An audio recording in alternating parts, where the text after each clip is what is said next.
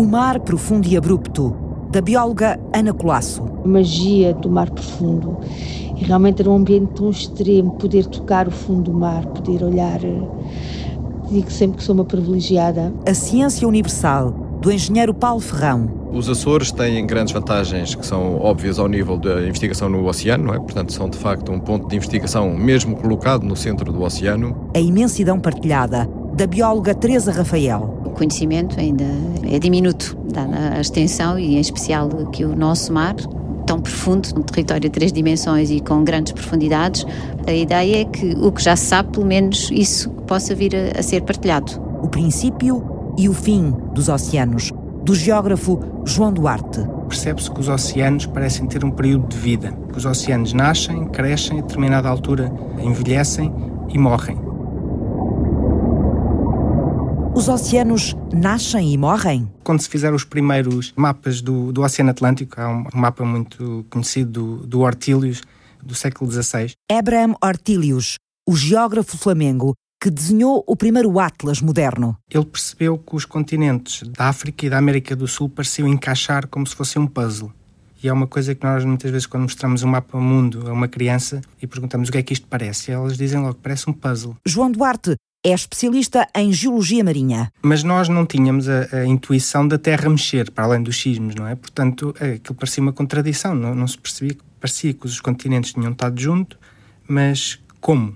João estuda os grandes movimentos da crosta da Terra, a tectónica. O Wegener é a primeira pessoa que, de uma forma consistente e até com base em evidências de biológicas e, no fundo, ligando muitas áreas da ciência e da observação, ele consegue quase que demonstrar que os continentes tinham de facto estado juntos num grande supercontinente, que nós hoje em dia conhecemos como a Pangeia. Ele pensava que os continentes navegavam, que flutuavam na crosta oceânica.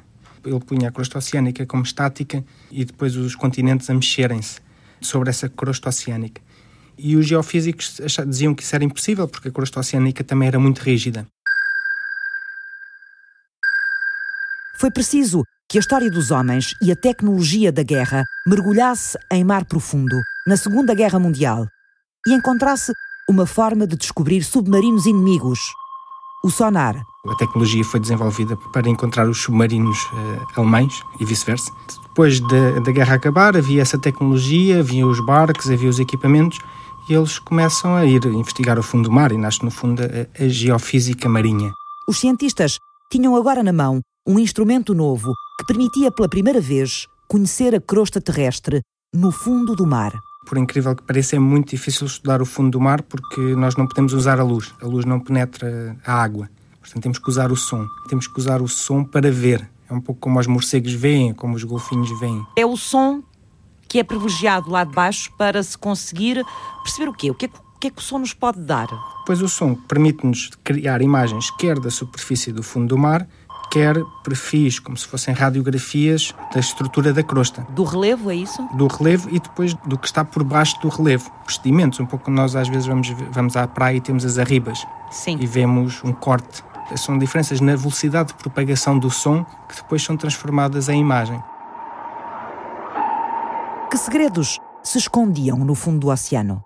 De todo o mar que existe, todo o oceano que existe, 90% é mar profundo. Que seres vivos conseguiam habitar estas paragens onde a luz do sol não chega. Tudo o que se passa à superfície chega ao fundo do mar e tudo aquilo que se passa ao fundo do mar acaba por, daqui a umas centenas de anos, chegar à superfície. A revolução tecnológica do sonar abriu o fundo dos oceanos às expedições científicas e os biólogos, como Ana Colasso, aprenderam a mergulhar nos ecossistemas que vivem no manto da Terra, bem lá no fundo.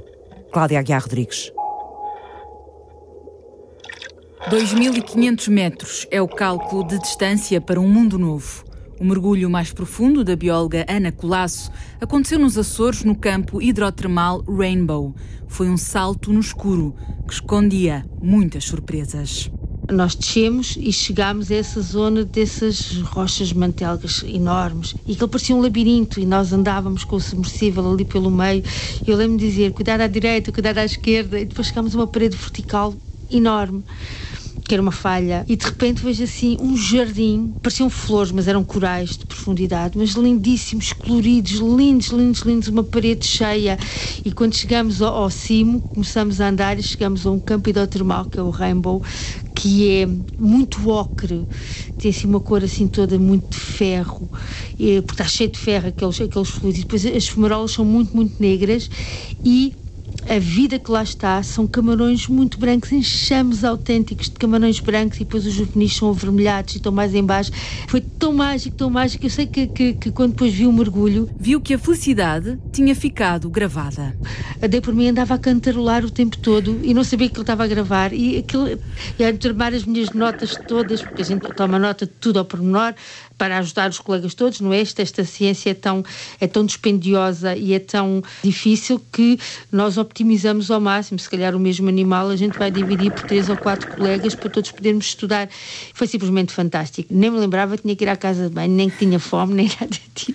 Foi sempre assim. Um entusiasmo, uma paixão que desagua no mar, onde habita o objeto de estudo da investigadora. Todos aqueles ecossistemas que estão mais fundo que os 200 metros, onde a luz do sol uh, já não chega com energia para que haja fotossíntese. Em particular, estudo os ambientes nos quais eu gosto muito, que são as fumarolas do fundo do mar, como é que funcionam, quem come quem, como é que os organismos se distribuem, que adaptações especiais é que estes animais têm. Para Ana Colasso, doutorada em Ecologia e Biosistemática, um arquipélago transcontinental situado no Atlântico faz dos Açores o palco perfeito para descobertas. Nós estamos numa zona, uma zona tripla em que a, a placa americana vai se afastando da placa europeia, ou seja, os Açores vão crescendo cerca de 2 centímetros por ano e conforme se forma isto no fundo do mar, nós temos água do mar que entra e que é aquecida uh, por aquele uh, manto muito quente. E quando sai traz-nos uma quantidade de elementos químicos e minerais que contribuem para o equilíbrio químico da água do mar.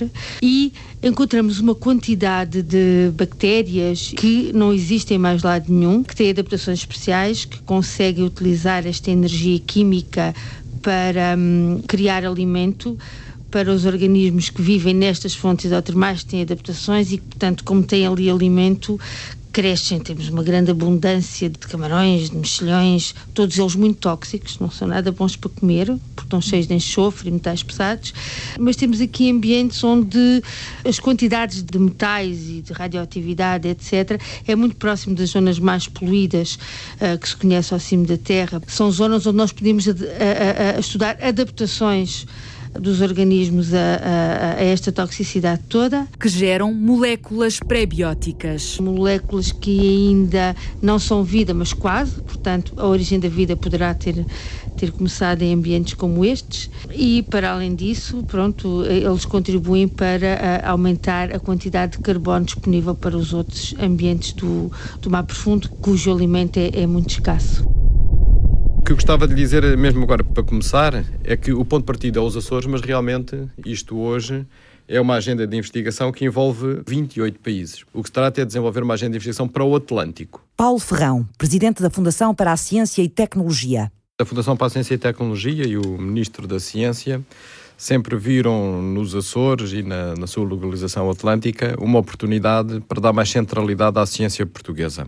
Os Açores são, de facto, um ponto de investigação mesmo colocado no centro do oceano e que já tem um conjunto de infraestruturas que permite fazer investigação em diferentes domínios, nomeadamente ao nível do oceano, com boias, com navios, mas também eh, ao nível da atmosfera. Por exemplo, já tem grandes centros de monitorização da atmosfera no, no pico, portanto, onde podem medir concentração de gases a 2 mil metros de altitude, não é? E num sítio no Atlântico onde não há mais nada, não há mais civilização para além das ilhas, de cerca de 2 mil quilómetros, são observatórios fantásticos, por exemplo, para ver a concentração de gases com efeito de estufa e outros gases poluentes. Depois tem também uma, uma instalação do Departamento de Energia dos Estados Unidos da América para analisar a concentração de partículas e a formação de nuvens.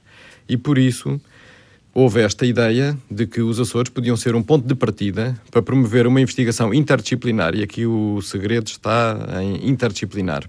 Não só do oceano, não só da atmosfera, não só de clima, mas de tudo junto, porque de facto a atmosfera, os oceanos e o clima estão profundamente ligados. Alimenta-se a ambição de criar um centro internacional de investigação a partir dos Açores para o Atlântico. A ideia surge em discussões com o governo americano em maio de 2016. Na altura, o ministro reuniu-se com o secretário de Estado de Energia, que era o Ernie Muniz, neto de açorianos também, e decidiram que, em primeiro lugar, havia que ter os cientistas a falar uns com os outros e a definirem qual era a agenda de investigação que seria pertinente. No dia de Portugal, 10 de junho, o projeto é posto em marcha. Nova York acolhe o primeiro grupo internacional de cientistas. A seguir, os Açores, Ponta Delgada. Depois em Lisboa, Bruxelas, com a Comissão. Em Paris, com a Agência Espacial Europeia. Em Brasília, com o governo brasileiro, Cartagena, Bogotá. E há duas semanas, a Cimeira dos Açores formalizou o Air Center, o Centro Internacional de Investigação dos Açores para o Atlântico, que vai juntar os governos, empresas e cientistas de 28 países. Estamos a falar de uma aliança entre vários países que querem juntar para estudar o Atlântico. Este processo visa fazer uso das infraestruturas que existem em cada um desses países. Os Açores são uma das infraestruturas. Depois temos ilhas, por exemplo, Atlânticas, São Pedro São Paulo no Brasil, temos eh, Cabo Verde, temos São Tomé e Príncipe, temos Angola, temos eh, muitas infraestruturas que vamos partilhar. Este centro o que faz é junta estas infraestruturas físicas e junta estes cientistas eh, que existem nestes países e põe-os a trabalhar em conjunto nestes temas interdisciplinares e isto deve ter a sua sede nos Açores. Mas quer dizer, não se trata de fazer um edifício novo nos Açores, o que se trata é desenvolver uma organização com uma sede nos Açores, mas que é de facto distribuída uh, pelo mundo. Por que a ciência se transformou nesta linguagem comum que é utilizada por cientistas e governos para construir novos compromissos entre os países? A sociedade é cada vez mais complexa e tem cada vez de gerir melhor os seus recursos. E, portanto, é inútil uh, todos os países desenvolverem os recursos físicos e humanos de que precisam porque todos juntos eh, podemos chegar a esses resultados de uma forma mais eficaz. Por exemplo, quando queremos fazer a investigação no Atlântico, isto obriga a que haja, por exemplo, satélites. Não faz sentido que cada país tenha o seu satélite, não é? Isto pode ser feito com satélites de alguns países que já os tenham sem acrescentar custos. Agora, o que tem que acontecer é as imagens e, os, e, a informação que tiramos dos satélites tem que ser calibrada com dados locais. Cá está a lógica do ER. Temos que ter, se calhar, dados depois recolhidos nos Açores, recolhidos no, em São Pedro e São Paulo no Brasil, recolhidos em Cabo Verde, recolhidos em São Tomé e Príncipe, que ajudam a calibrar os modelos e a validá-los. Isto é, penso eu, bem a imagem do que queremos fazer e do que significa esta nova governança uh, da ciência a nível internacional, que é uma governança que aponta para a partilha de recursos e para a partilha de informação e que nos permite, de facto, ter muito mais valor através da cooperação. Quando falamos de dimensões como a do Atlântico, não há nenhuma nação que sozinha possa fazer isso, nem as maiores. Às vezes, é preciso dar o primeiro passo. O passo foi dado porque a informação nunca passa para o nosso lado, ou seja, cada instituição, cada entidade é detentora da sua informação, mantém toda a posse dos seus dados e partilha o que quer partilhar. A primeira aproximação à partilha do conhecimento sobre o mar foi dada pelo Instituto Português do Mar, um portal aberto de geografia marinha com informação Cláudia Aguiar Rodrigues sobre o que existe no mar português. O mar esse território imenso pode ser agora descoberto através de uma espécie de catálogo online, porque faltava ter um local onde a informação marinha pudesse estar centralizada e de acesso ao público. Teresa Rafael é a bióloga responsável por um projeto que abre a porta ao azul. No limite, obviamente, pode-me dizer que tudo é georreferenciável. Claro que é. Se tivermos um relatório, imagine, sobre contagens de aves marinhas em todo o nosso mar territorial, faz lá um retângulo do mar territorial e diz que aquele relatório diz respeito àquela área.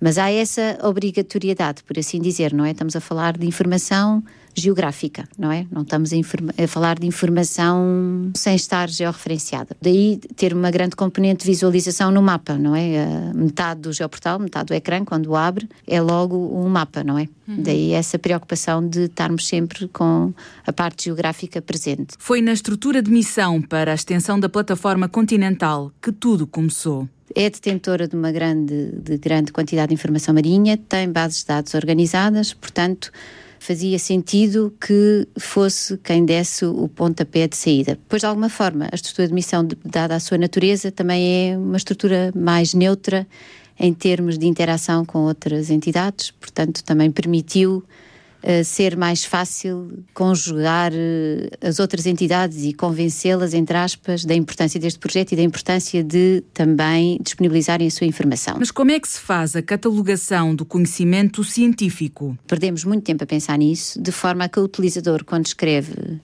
por exemplo, a palavra praia tem de certeza resultados relacionados com esta palavra. Inclusive, permite fazer uma pesquisa, por exemplo, de determinadas espécies, quer pelo nome comum, quer pelo nome científico, ou seja, se escrever sardinha, ele devolve todos os conjuntos de dados que existam de sardinha, mas que não têm a palavra sardinha, que tem o nome científico da sardinha. Até agora são nove as entidades que compõem toda a informação que está no portal. Cada instituição, cada entidade é detentora da sua informação, mantém toda a posse dos seus dados e partilha o que quer partilhar. Ficou ao critério das entidades como é que querem disponibilizar essa informação. Que tipo de informação? Este geoportal não, fica, não se fica só por estas áreas da geologia, da batimetria, da oceanografia, vai, vai para além disso vai ao turismo, vai à navegação, portanto queremos abarcar todos os assuntos do mar. Teresa Rafael acumula uma espécie de experiências que ajudam à liderança. Comecei a ter numa área bem diferente, na caça, e na genética passei para o Instituto da Água, mas água doce, e só há cerca de 10 anos é que fui convidada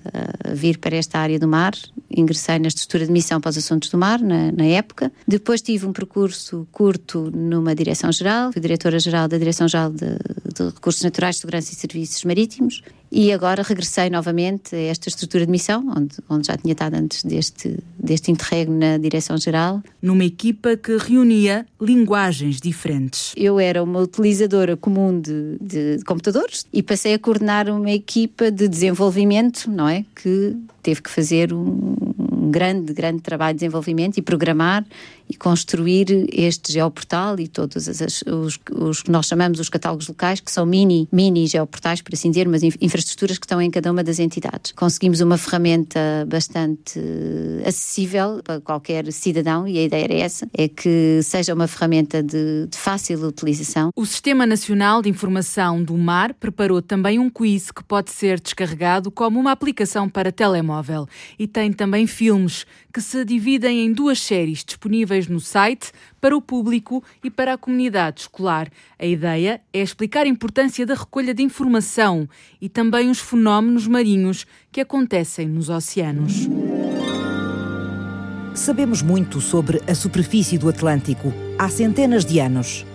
Mas as profundezas do oceano, o que existe lá bem no fundo da crosta oceânica, só começámos a descobrir quando os sonares apareceram no meio do século passado. E foi nos anos 50 que se descobre o alastramento dos oceanos, que se percebe que o oceano estava a alastrar. O Atlântico estava a crescer? Como é que o oceano alarga, João Duarte? Ele alarga porque. Há, no fundo do oceano. O fundo do oceano, na zona central, há uma crista eh, vulcânica, que é o, um rift, que é uma zona que é permanentemente ativa, não é? É permanentemente ativa e tem vulcanismo ativo, não é? Como a Islândia, como os Açores. Nessas zonas uh, temos uh, o magma de dentro da Terra a sair para fora, como vemos nos vulcões um bocadinho, é isso? Exato, a sair para fora e a formar nova crosta. Exatamente. É como se a crosta estivesse a crescer. E, está a crescer, a crescer, a crescer. Portanto, e essa nova crosta vai empurrando-as dos lados, não é? Vai empurrando-a dos lados para e, fora. Os, e os continentes vão se afastando. Nós, para depois os continentes começarem a convergir outra vez, é preciso partir a placa que é para ela começar a mergulhar por baixo dos continentes, que é o que nós, o fenómeno que nós vemos acontecer por baixo dos Andes e por baixo do Japão. A placa oceânica começa a mergulhar por baixo do continente. Sim, e está a voltar para dentro da Terra outra vez. E volta para dentro da Terra, exato. Isso o... quer dizer que nessas zonas o solo dos oceano, do oceano está a diminuir? Exato, começa a diminuir, porque os continentes começam-se a aproximar e as placas começam a mergulhar. Mas tem uma, tem uma pergunta parva, que é, se há um rift no meio que está permanentemente a criar, criar rocha, mesmo com essas zonas de subducção, portanto, das, das partes que mergulham por baixo do, do, do continente, ele também não está permanentemente a alargar-se? Ele pode, é isso, ele pode aguentar-se durante algum tempo, mas as zonas de subducção tendem a ser muito mais rápidas, a velocidade de subdução tende a ser muito mais rápida do que a velocidade de alastramento. Do que a formação. Do que a formação. De rocha nova. Exato. E a determinada ah. altura, o oceano eh, já não consegue, o crescimento começa a perder em relação ao desaparecimento. Os movimentos de alargamento ou de retração da crosta oceânica, descobertos nos anos 50 do século XX, eram a resposta que faltara a Alfred Wegener para explicar como é que os continentes se moviam. Mas os mistérios são enormes ainda para uma ciência tão recente como a do fundo do mar. Qual é o papel dos sismos no aparecimento e no desaparecimento dos oceanos? Por que é que os cientistas ainda procuram hoje descobrir a origem do terremoto de Lisboa de 1755? Que chave pode ele abrir sobre a história do Atlântico? Que viagens no tempo da Terra permite hoje a modelação em computador ao passado e ao futuro. Uma espécie de time-lapse para fenómenos de milhões de anos, a formação das cadeias montanhosas ou o nascimento e o desaparecimento dos oceanos. Perguntas que regressam com a segunda parte do ponto de partida. Até já!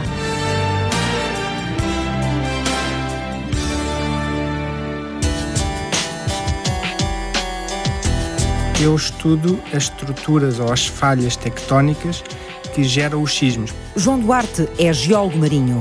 Ele investiga as falhas geológicas no fundo do mar. Muitas das falhas sísmicas aqui da nossa zona estão debaixo d'água. Nós vamos para o mar em barcos, recolhemos dados, fazemos a interpretação desses dados e com esses dados conseguimos visualizar essas falhas. Um pouco como fazer uma tomografia, uma radiografia da Terra. Estas zonas onde a crosta da Terra está partida funcionam como uma espécie de chaminés, por onde o calor e a energia do interior do planeta se escapam. São zonas ativas, responsáveis pelos terremotos. É assim que os cientistas descobrem estas falhas. Muitas vezes nós usamos os, os epicentros dos sismos como uma evidência que poderá haver ali uma estrutura ou uma falha ativa. E depois vamos recolher esses dados e depois em colaboração com os sismólogos, tentamos uh, tentar perceber porque é que se geram aqueles sismos e as características dos sismos, perceber se as falhas são mais perigosas, menos perigosas, estão ativas, estão menos ativas. É esse trabalho que é feito sempre, tem que ser feito com grandes equipas. Para os sismólogos, o importante é entender os terremotos, na ambição de um dia os poder prever. Mas o que o geólogo João Duarte quer é compreender as transformações a longo prazo em milhões de anos das placas tectónicas em que assentam os continentes e os oceanos. Como é que a atividade geológica e sísmica redesenham a superfície do planeta? E, sobretudo, qual é o futuro do Oceano Atlântico? Começando na costa portuguesa.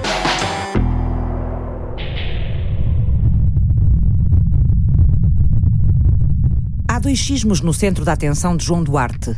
Os dois grandes terremotos que Portugal continental registou o terremoto de Lisboa de 1755 e o terremoto de 1969, que abalou a capital e o sul do país. Estes sismos foram importantes neste sítio porque são sismos com uma magnitude anormalmente alta num sítio onde não costuma haver muitos sismos com esta magnitude.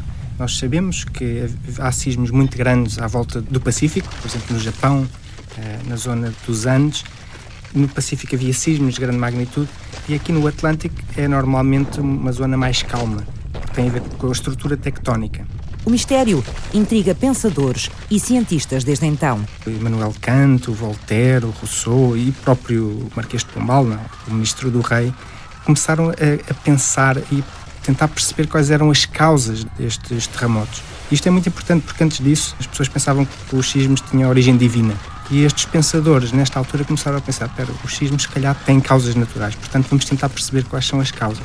O Enigma está no centro da investigação do geólogo marinho João Duarte, da Faculdade de Ciências da Universidade de Lisboa, especialista em movimento tectónico de placas, nos fenómenos que provocam a evolução da crosta da Terra. E o outro grande sismo, o de 1969, o último grande terremoto até agora em Portugal continental.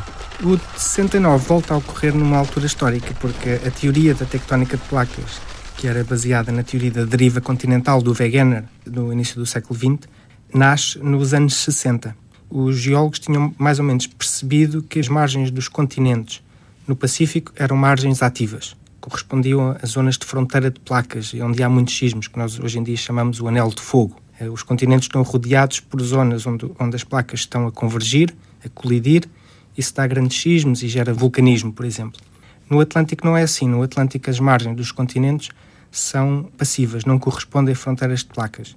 A fronteira de placas está no centro do oceano. Neste Sim. caso, nos Açores, passa na Islândia. Foi um pouco estranho como é que era possível estar a ocorrer sismos tão grandes nas margens aqui do Atlântico. E houve um conjunto de geólogos e de geofísicos que na altura estavam a desenvolver a teoria tectónica de placas que vieram aqui fazer investigação, logo nos anos 70, para tentar perceber o que é que está aqui a acontecer. Além disso, a falha que passa na Islândia mostra que as placas continentais norte-americana e euroasiática, onde Portugal assenta, estão a afastar-se. Ou seja, o Oceano Atlântico está a crescer. Na zona da Islândia e na zona dos Açores, há como um bandado magnético que é muito simétrico, que mostra que o oceano está a alastrar. Quando estamos a falar do oceano, estamos a falar do fundo do oceano. É do fundo é? do oceano, exato, da parte rígida. O fundo está a crescer, está a alargar e, portanto, também o oceano está a aumentar. É, e depois a água vai entrando e começa a entrar dos outros oceanos. Quem é que descobriu que os oceanos podem alargar e encolher conforme os fenómenos geológicos que se dão na crosta oceânica. Um geofísico canadiano chamado Tuz Wilson percebe que no sítio onde tinha aberto o Oceano Atlântico já tinha existido um oceano mais antigo que tinha fechado. Isso descobre-se porque havia em terra uh, sedimentos marinhos que tinham estado no fundo do mar e que, e que tinham sido, devido à colisão do, do, dos continentes que geraram a Pangeia, tinham sido transportados para a terra. Isso vê-se no interior uh, do Canadá e no interior dos Estados Unidos. Portanto, o que ele propõe é que a Pangeia não terá sido o único supercontinente a existir, mas que teriam existido muitos outros supercontinentes no passado. Ciclicamente, os continentes juntavam-se todos num grande supercontinente. Depois começavam-se a separar e formando vários oceanos internos e depois voltavam-se a juntar. Se nós pensamos, por exemplo, no Atlântico, era como se fosse um acordeão. É? O Atlântico abre e depois fecha. Depois abre e depois fecha. Ficou conhecido como o ciclo de Wilson. Essa teoria hoje é largamente aceita, mas há um grande problema que falta resolver, que é que o oceano, quando está a abrir, temos um oceano do género do, do Atlântico, não é? Que tem a fronteira no meio. Para que ele comece a fechar, é preciso que as suas margens comecem a convergir. O que é que pode provocar esta inversão no Atlântico? Que as margens do oceano se comecem a aproximar, em vez de se afastarem? É preciso que se forme aquilo que nós chamamos zonas de subducção. Uma placa tem que começar a mergulhar por outra. Mas para isso, as margens do Atlântico têm que deixar de ser passivas e tornar-se ativas.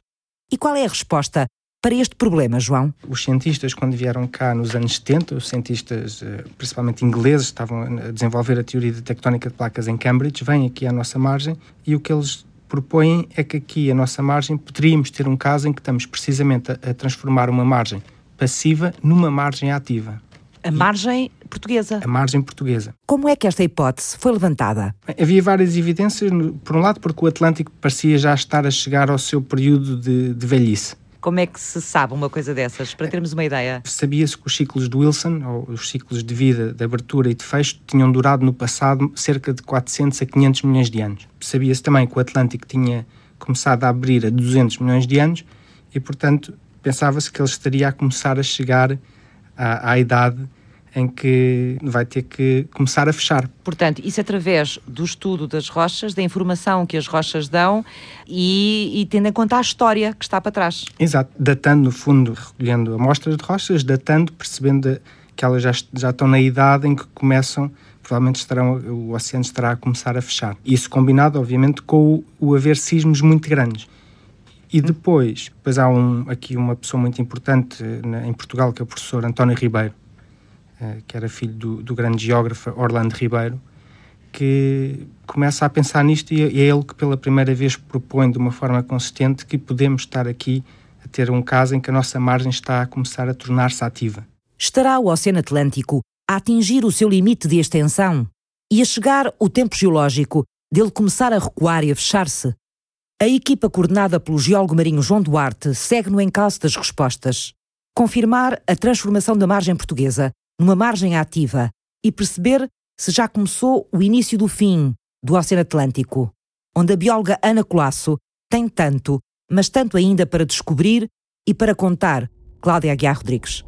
Os fundos oceânicos encerram ainda muitos segredos que aos poucos começam a ser descobertos. É o caso das fontes hidrotermais e das incríveis formas de vida que nelas vivem. Se nós pensarmos assim numa chaminés a debitarem um fluxo muito quente, muito escuro, cheio de partículas, quase como imaginemos um, uma chaminé de uma fábrica uh, do início da, da, da era industrial tudo muito escuro, tudo muito negro e, e aquilo parece que está tudo em revolução. Se eu ouvisse o, o som, era uma energia fantástica. E depois temos os organismos que estão ali à volta, que são lindíssimos, têm cores fantásticas, os mexilhões são amarelos e castanhos, os camarões são brancos e cegos, formam assim enxames maiores que enxames de abelhas, não é? É assim, eh, é tudo muito mágico, parece que estamos num outro planeta. Um novo mundo que a investigadora do Centro de Ciências do Mar e do Ambiente da Universidade dos Açores garante deixar mensagens úteis para a vida na superfície tais como perceber o equilíbrio químico da água. As quantidades de cobre, ferro, de outros nutrientes, não depende só da, daquilo que é trazido pelos rios, depende muito daquilo que se passa nas dorsais e nas fontes hidrotermais.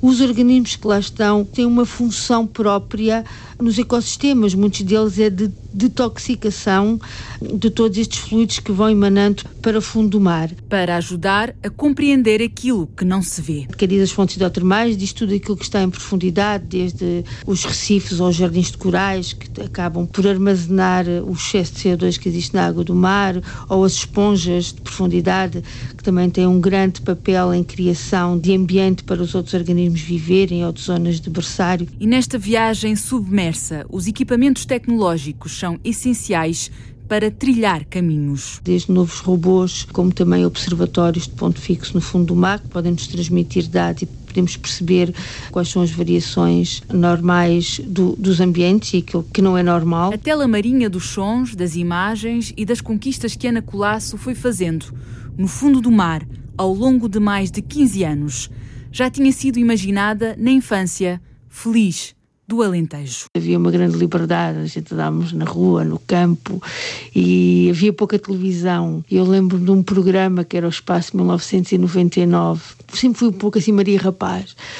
E gostava daquelas aventuras e a gente fazia em Lego aquelas pistolas e a única mulher que lá andava era a doutora Russell, nas aventuras todas e, portanto, eu queria ser médica astronauta uh, para ir nas aventuras e, ao mesmo tempo, aquele altruísmo não é daquela idade, vou nas aventuras e vou cuidar das pessoas. Depois uh, comecei a maravilhar-me com outras coisas, começou aqueles programas do Costô que dava na, na RTP, à hora de almoço, ao fim de semana, era sagrado lá em casa, toda a gente via e eu sonhava, vou conseguir respirar, vou conseguir andar debaixo d'água. Esse oxigênio poderá vir a desaparecer? Que eu saiba, ele está em expansão, com uma velocidade média aqui nos Açores de 2 cm por ano, e haverá zonas onde ele está a ser engolido. Se daqui a muitos milhões e o tempo geológico para mim é, é, é absolutamente uh, longínquo, obviamente que sim, não é? Nós já tivemos um supercontinente e agora temos vários continentes, já tivemos só um oceano e agora temos vários oceanos, portanto acho que a Terra é extremamente dinâmica e sim,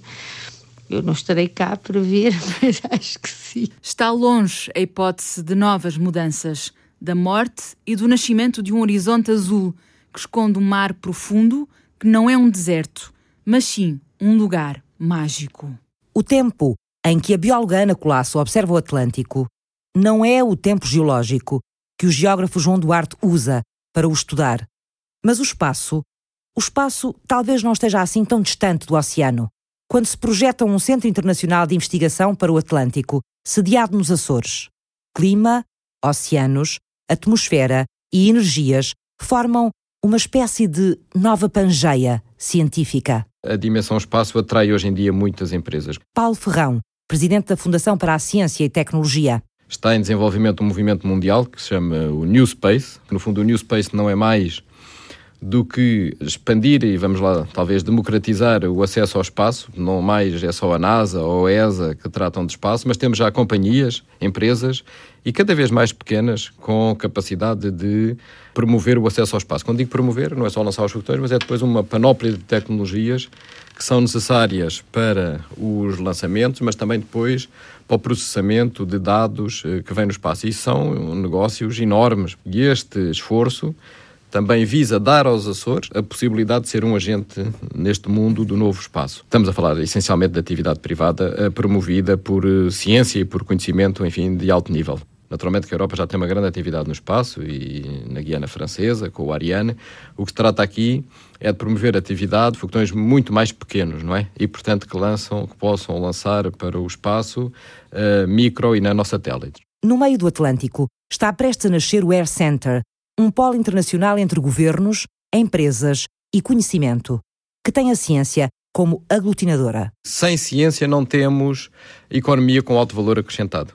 Portanto, no fundo, é disso que se trata. Nós queremos eh, promover em Portugal uma economia que acrescente mais valor à nossa mão de obra. E por isso tem que ser uma economia baseada no conhecimento e uma economia que se pague bem, não é? Vou-lhe dar um exemplo que foi discutido em, em Angola.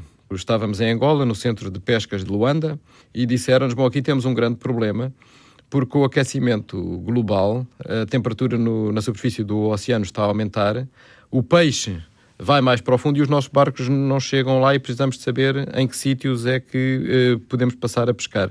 Isto é o tipo de serviço que pode ser fornecido eh, com o tratamento de imagens de satélite. Portanto, isso tem um enorme valor acrescentado.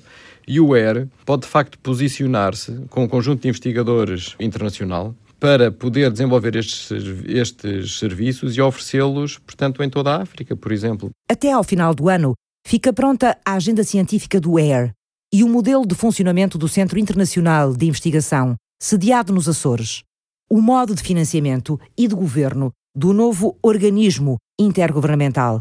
Um centro que traz um desafio novo tem que se trabalhar oferecendo coisas novas. Aqui a coisa nova é de facto este aspecto de, da interdisciplinaridade. Ligar a, a investigação nos oceanos, no clima, na atmosfera e na energia. E depois a gestão de informação. Tem que estar tudo muito ligado a data centers para armazenamento e gestão de dados que venham das diferentes centros de investigação internacionais e que depois possam ser trabalhados eh, de forma, digamos, inteligente, como se diz hoje, com algoritmos e modelos que permitam tirar conclusões tendo os dados destas várias dimensões e demonstrar que aqui temos um valor acrescentado.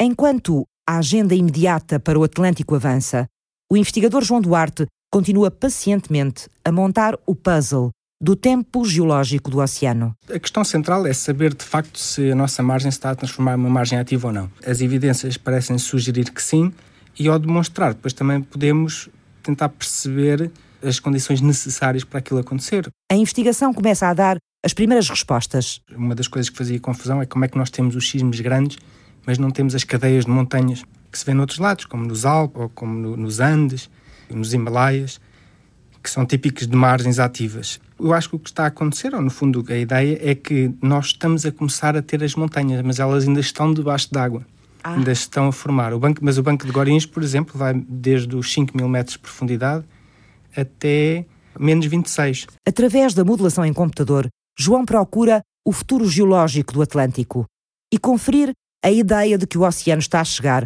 à idade de começar a regredir. A tecnologia trouxe um fôlego novo às velhas perguntas da geologia. Estamos a começar a permitir criarmos modelos numéricos em que simulamos pequenos bocados de tectónica de placas. Eh, o meu trabalho é precisamente esse, é pegar nos dados de geologia marinha e geofísica e depois fazer modelação que permitem simular quer o passado, quer depois desenvolver, tendo ver como é que o sistema evolui para o futuro e fazer algumas previsões. A teoria do que poderá estar a acontecer à margem portuguesa começa a formar-se. Sabíamos já que uh, o continente africano também está a colidir com o continente euroasiático e que isso faz com que as margens do Mediterrâneo sejam também margens ativas, e por isso é que há sismos à Itália.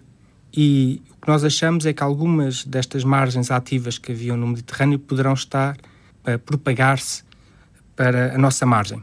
Como é que se dá essa contaminação? Exato, é esse o termo oceanos. certo. É a contaminação, exato.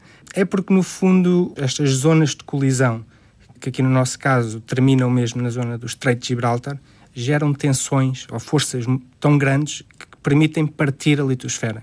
E nós, para começarmos a transformar uma margem passiva numa margem ativa, precisamos de partir. E esse era, no fundo, o grande paradoxo. É como é que nós partimos a litosfera de maneira eh, a permitir que ela comece a afundar eh, no manto.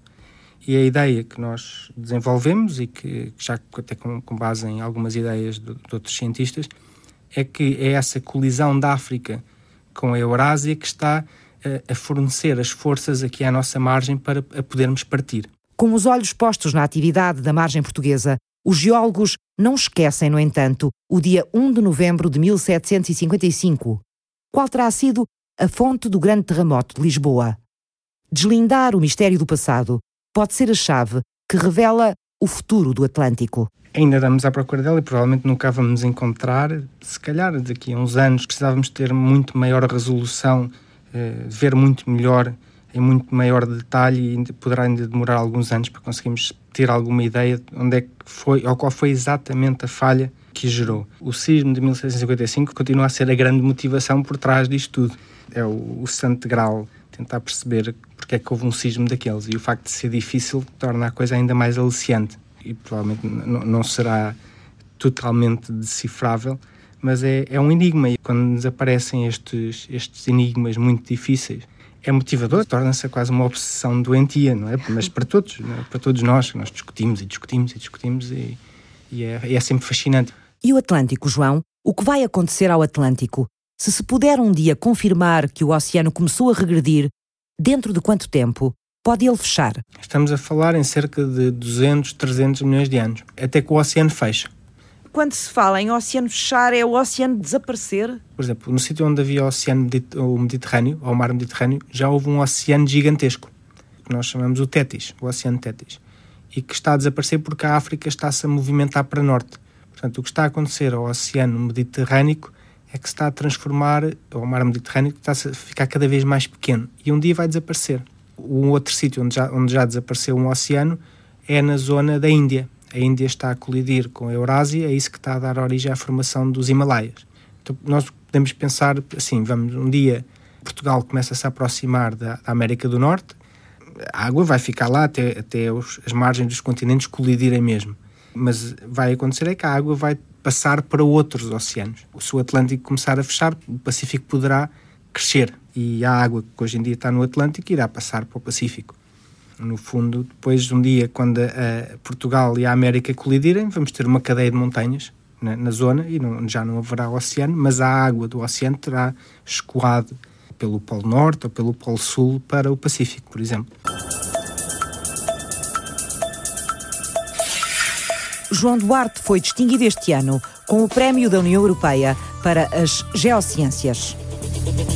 Fizeram este programa João Duarte sendo completamente honesto, não creio que os cientistas em Portugal sejam reconhecidos. Ana Colasso. Eu acho que o que falta mesmo é mudar a mentalidade. Por exemplo, eu continuo com tudo isto, eu continuo a ter um, um contrato precário. Paulo Ferrão. É muito difícil ter acesso a uma carreira científica ou, ou sequer ter um acesso a uma carreira académica. É muito, continua a ser muito complicado. E tenho a consciência que lá fora tenho muito mais essa possibilidade. Teresa Rafael. Eu tive já quatro anos na Austrália e eu, eu, eu vim por cá por gosto e por carolice, porque gostava mesmo de ajudar a desenvolver a, a ciência em Portugal. E, mas a sensação que tenho é que se quiser continuar a fazer o COS, provavelmente vou ter que voltar a sair. E isso deixa-me, obviamente, extremamente triste, não é? Cláudia Aguiar Rodrigues esteve em reportagem. Penso nisso todos os dias. É, é tal coisa, já estou naquela fase da vida em que gostava de começar a ter alguma estabilidade.